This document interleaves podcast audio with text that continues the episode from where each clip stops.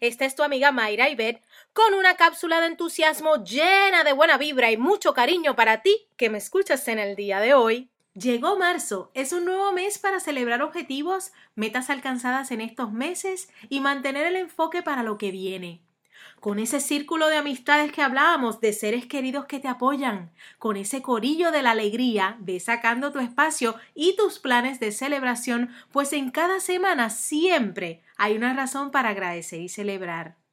Hoy te invito a vivir cada semana con la energía de la celebración, el compartir lo bueno y aprender de lo no tan bueno, sí, aquello que no salió tan cool como querías, pero que siempre te brinda información para volver a intentarlo. Celebra cada paso y sus resultados y ve visualizando cómo se abre ese camino para ti. Eso, viene, vamos arriba. Inyecta la alegría a tu vida.